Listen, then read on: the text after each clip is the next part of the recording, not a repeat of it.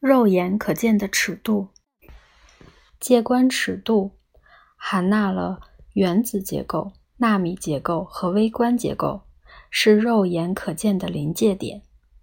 手机触控屏幕就是很好的例子，它看起来平滑细致，但是只要把水滴在屏幕上，水珠就会产生放大的效果，让人看到它其实是由微小的像素组成，而且有红。蓝、黄三种颜色，这些微小的液晶可以个别调控，组合成人类肉眼能看到的所有颜色，而且能迅速开关，因此可以用来看电影。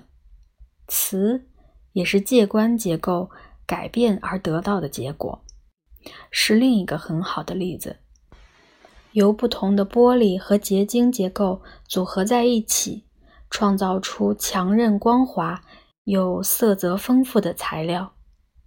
袖珍尺度是由原子结构、纳米结构、微观结构和介观结构组成，是肉眼刚巧可见的大小。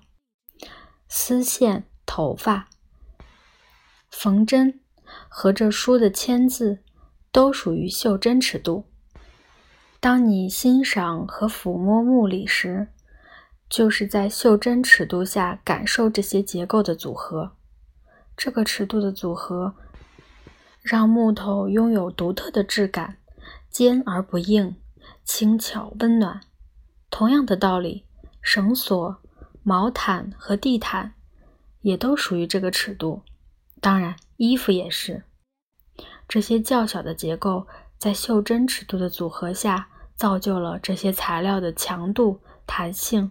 味道、触感，一条棉线的外表可能跟丝或克维拉纤维难以区别，使它们在原子、纳米、微观、介观和袖珍尺度的结构上有相当差异，让其中一个足以抵挡利刃，另一个则软若牛油。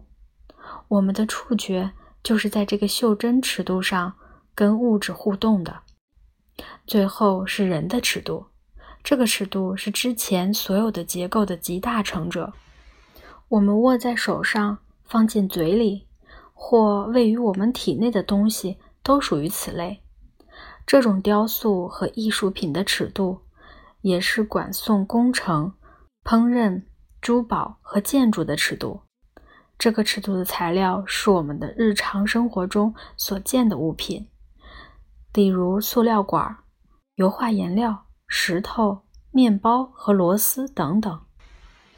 这些材料的外表再次显得整齐划一，但我们已知事实并非如此。不过，由于这些材料的深刻内涵必须放大才能看见，因此直到二十世纪。我们才发现，所有物质底下的这个多尺度结构，就是这个多重结构，让我们明白，为何所有金属虽然外表相似，性质却南辕北辙；为何有些塑料柔软好拉扯，而有些坚硬如石；还有，我们为何能把沙子变成摩天大楼？这是材料科学最值得骄傲的成就，因为它解释了那么多事情。